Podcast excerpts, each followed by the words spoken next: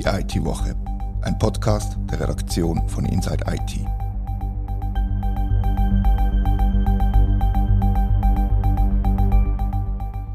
Herzlich willkommen zur IT-Woche. Mein Name ist Rita Vogt und heute rede ich mit Nadia Baumgartner und Christian Wingeyer über eine super Cyberkampagne vom Bund, Angriff auf einen Schokifabrikant und eine Hotelkette und über die Phishing-Kampagne vom CERN. Christian, du hast dich mit dem Angriff auf einen Schokoladier Lederach beschäftigt. Was ist dir genau passiert? Ja, genau. Die am Montag haben die vermeldet, dass angegriffen worden sind am Sonntag. Aus der Meldung ist zuerst nicht hervorgegangen, was es genau war. Wir haben dann nachgefragt und im Zuge dessen hat sich dann herausgestellt, das Unternehmen mit Ransomware angegriffen worden ist. Und was war die Konsequenz? Gewesen? Sie waren eingeschränkt im Betrieb? Ja, also in einer ersten Meldung hat es geheißen, dass insbesondere die Produktion, die Logistik und die Administration vom Vorfall betroffen sind und dass die Filialen aber normal hätten können geöffnet werden.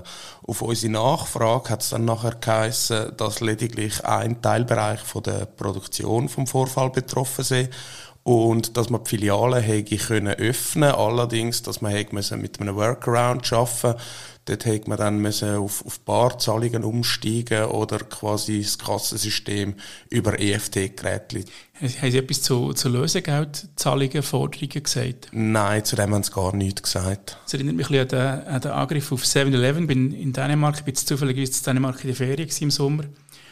Und dort ist die, die, die Supermarktkette 7-Up angegriffen worden. 7-Eleven. 7-Eleven, genau. Die Supermarkt 7-Up kann man trinken, das kann man dort wahrscheinlich auch kaufen, aber es geht um 7-Eleven, genau. Und dort ist eigentlich wirklich verblüffend ähnlich gewesen, oder? Sie haben zuerst leider müssen zumachen nachher doch wieder können aufmachen aber Kartenzahlungen haben nicht funktioniert. Also es scheint eine neue Methode zu sein, dass man so Supermarktketten versucht lahmzulegen und ja, oder halt einfach, dass im, dass im Zuge vom Ransomware-Angriff auf Produktion quasi nachher einfach das Kassensystem in Mitleidenschaft gezogen worden ist. Dass, so, genau, dass sich das genau. quasi so in der Breite ausbreitet hat eigentlich so, ja. Es, es hat dann auch geheißen, dass Online-Bestellungen zwar weiterhin möglich sind, aber dass es dort zu, zu Verzögerungen kommen, weil das Logistiksystem ausgefallen ist. Und gibt es stand jetzt irgendein Update zu, zu der ganzen Geschichte? Sie sind wieder in Betrieb?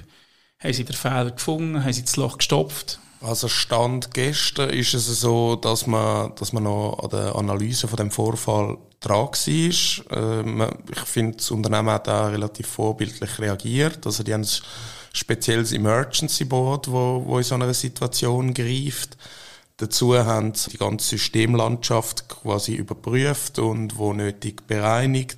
Kommunikationsmaßnahmen sind eingeschränkt worden und man hat die zuständigen Behörden sowie das NCSC informiert. Also eigentlich doch eine vorbildliche Reaktion, kann man sagen. Ja, also es scheint so, als, als wären die zumindest parat gewesen für den Angriff. Na, da jetzt Parallelen zu dem Angriff auf die, auf die Hotelkette Intercontinental. Ja, also es ist so ein bisschen ähnlich abgelaufen. Die Hotelkette hat auch am Montag vermeldet, dass es einen Cyberangriff gegeben hat.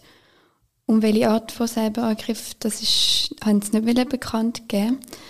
Und aber auch die Hotels, die in der Schweiz betroffen sind, ist, haben sie auch nicht bekannt gegeben, auch nicht auf Anfrage von, von der Redaktion. Dort haben sie leider gar nichts sagen Also die zwei Hotels, die wir angefragt haben. Und sie sind aber auch noch dran, um das Problem zu beheben. Du hast geschrieben, dass es elf elf Hotels gibt in der Schweiz, ja. wo, wo zu dieser Kette gehören. Aber kommunikativ sind sie nicht ganz vorbildlich unterwegs, wie Kollegen von Schocki machen in diesem Fall. Nein, also ich habe angerufen bei einem Hotel und dort bin ich halt bei der Rezeption gelandet und dann fünf Minuten in der Warteschleife und dann haben sie mir aufgehängt. Und beim anderen habe ich gerade einen Mitarbeiter angerufen. Der hat aber auch gesagt, dass es zu diesem Zeitpunkt keine weiteren Informationen preisgeben oder sagen Genau. Machen wir mal einen Live-Test auf der Webseite vom Interconti in Genf. Die Webseite ist online, die funktioniert und das Buchungssystem scheint auch zu tun. Also offenbar ist das nicht ganz so schlimm ja. in der Schweiz wie beim äh, Lederach. Ja, genau. Ja. Also international tut einfach das Buchungssystem nicht, aber in der Schweiz scheint es nicht so betroffen sein von dem Angriff. Jetzt, wir, wir hast, äh, Christian, du, du hast das NCSC schon erwähnt, wo, wo von der Lederachs ist informiert wurde und Jetzt probiert das NCSC eigentlich genau ein bisschen vorzubeugen. Und sie haben eine Kampagne lanciert und die nennen sie Super. Und Super ist eine Abkürzung. Für was steht denn Super? Ja, die steht für sichern, updaten, prüfen, einloggen und reduzieren. Wunderbar. Es ist lustig, ja, bei unserem IT-Security-Event habe ich den Pascal Lamia, der Operativleiter vom NCSC, gefragt, für was es super steht und er hat es aus dem Stehgreif nicht können sagen, was ich äh, ihm jetzt nicht unbedingt vorwerfen Was man aber dem NCSC kann vorwerfen kann, ist die Domain, die sie für die Kampagne reserviert haben, oder? Absolut, ja nicht sehr benutzerfreundlich. Sie hat Domain s-u-p-e-e-r.ch reserviert. Und das Blöde ist halt tatsächlich, wenn man nachher auf super.ch geht, ohne die ganzen Bindestriche, landet man bei irgendeinem, ja doch, komisch anwirkenden Webdienst, E-Mail-Dienst, super.tel, eine Verbindung, die nicht sicher ist.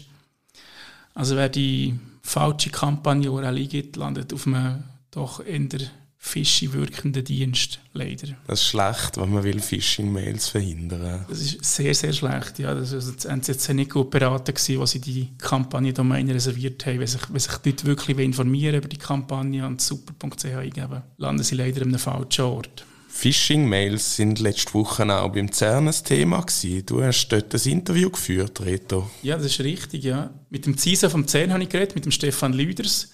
Und Hintergrund war, dass sie einen Phishing-Test verschickt haben. Sie haben 22.500 E-Mails verschickt, also ich habe alle E-Mail-Accounts, die sie innerhalb von CERN gefunden haben. Und 1800 Personen haben den Link angeklickt. Wow. Also es ist so zwischen 8 und 10 Prozent ungefähr. Und ich habe ihn gefragt, ob das eine gute oder eine schlechte Nachricht zeigt. Und er hat gesagt, die Zahl ist eigentlich völlig wurscht. Immer wenn man ein E-Mail schickt, was heisst Klick, dann findest du jemanden, der klickt. Weil die Menschen sind einfach gewungerig und was, wenn sie gewungerig sind und Neugierde geweckt wird, dann klicken sie. Und mhm. was er auch erklärt hat, was ich, was ich relativ spannend habe gefunden ist, dass die Zahl eigentlich gefaked ist, weil es geht ein, zwei Minuten nach dem Versand oder nach dem Start von so einer Phishing-Kampagne, bis sich die ersten Mitarbeiter melden bei ihnen, die fragen oder die Hinweise geben, dass es halt eben doch Phishing sei und nachher würden sie die E-Mails stoppen und alle anderen 22.400 E-Mails, die würden gar nicht mehr verschickt werden.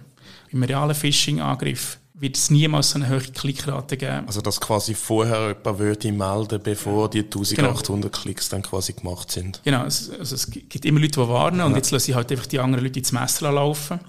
Und wenn nachher jemand bei der, bei der internen Kampagne auf, auf einen Link anklickt und statt äh, nachher seine Kreditkartendaten einzugeben, kommt nachher wie eine, wie eine Trainingswebsite, wo sie, wo sie können quasi lernen, wie man mit richtigen Phishing-Mails umgeht. Das ist echt so, wie die Kampagne jetzt beim CN selber funktioniert hat. Quasi direkt Awareness schaffen. Genau, direkt Awareness schaffen. Und er sieht das echt als seine Hauptaufgabe, dass er seine Mitarbeiterinnen und Mitarbeiter sensibilisiert und dass sie für nachdenken, was Computersicherheit bedeutet. Ja. Und sie sind ein Stück weit selber verantwortlich für ihren Schutz. Ja, ja es ist ja dann auch immer noch sein, eben zuerst drauf zu klicken, oder? aber nachher geht es dann halt noch weiter, wenn man dann seine, seine Login-Daten und Passwörter dann eingibt. Genau, und ich habe noch gefragt, ob das nicht ein, ein Abschieben von Verantwortung sagt. Technik müsse doch für einen Schutz sorgen, dass so Mails gar nicht erst ankommen. Und auf das habe ich gesagt, dass Computersicherheit ein soziologisches Problem sei und kein, und kein technisches. Jemand, der ein Auto baut, ob das BMW oder Audi oder wer auch immer sei, die würde auch nicht die Verantwortung dafür übernehmen, dass der Fahrer bremst. Das habe ich noch einen recht coolen Vergleich gefunden, genau. Und Schöne Analogie. Sein Job sei es, eine Balance zu finden zwischen der akademischen Freiheit von der Forschenden, dem operativen Geschäft vom CERN und der Cybersicherheit. Und wenn man die IT-Sicherheit auffährt, umso größer sind die Einschränkungen im täglichen Betrieb. Und das kann man sich vorstellen. Also das beste Beispiel ist ein Two-Faktor. Wenn man zwei Faktoren mandatory macht im, im Unternehmen, dann ist das ein Aufwand für die Mitarbeitenden, sich jedes Mal neu einzuloggen, weil sie jedes Mal noch den scheiß Code müssen eingeben müssen, oder? Ja. Und das ist halt das Abwägen, was man jetzt will und wie wichtig das, das einem ist. Und bis zu einem gewissen Grad muss man das sicher in Kauf nehmen, den Zusatzaufwand, oder? weil es halt wirklich zum Schutz beiträgt. Aber gewisse Massnahmen müssen einfach Mitarbeiter selber entscheiden. Ist das jetzt wirklich korrekt? Und soll ich da jetzt wirklich draufklicken und soll ich jetzt ein PDF im Anhang aufmachen, obwohl ich von dem Anbieter gar nicht eine Rechnung bestellt habe? Oder weil jetzt die E-Mail von meinem Chef plötzlich Englisch ist statt Deutsch. Das sind halt so, so Merkmale, wo, wo man sich wirklich halt schnell als, als Einzelperson muss Gedanken machen. Soll ich jetzt das aufmachen, soll ich das klicken oder soll ich lieber nicht? Und da hat der, hat der Leute natürlich recht, oder? Ein grosser Teil ist Sensibilisierung und man muss sich einfach schnell die zwei Gedanken machen, bevor man irgendetwas anklickt. Hoffen wir, dass da die Kampagne vom NCSC etwas bringt. Ja, mit einer besseren Domain wäre es sicher noch besser gekommen. ja. ja, und eben, genau, eben einerseits mit Sensibilisierung, mit der Kampagne vom NCSC, würden nachher so Angriffe auf ein Lederach oder auf die Hotelkette verhindert werden, weil der Entry Point für, für Ransomware ist immer irgendein Mitarbeiter oder eine Mitarbeiterin, die irgendetwas anklickt und aufmacht. Das ist immer so. In den meisten, in den meisten Fällen. 80, 85 Prozent oder mehr von den Fällen kommen die Angreifenden so rein.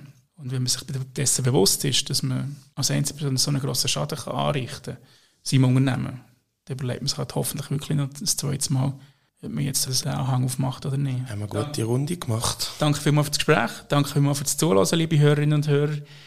Ihr erreicht uns wie immer unter redaktion at insight-it.ch. Das war die IT-Woche, ein Podcast von der Redaktion von Inside IT. Danke vielmals fürs Zuhören.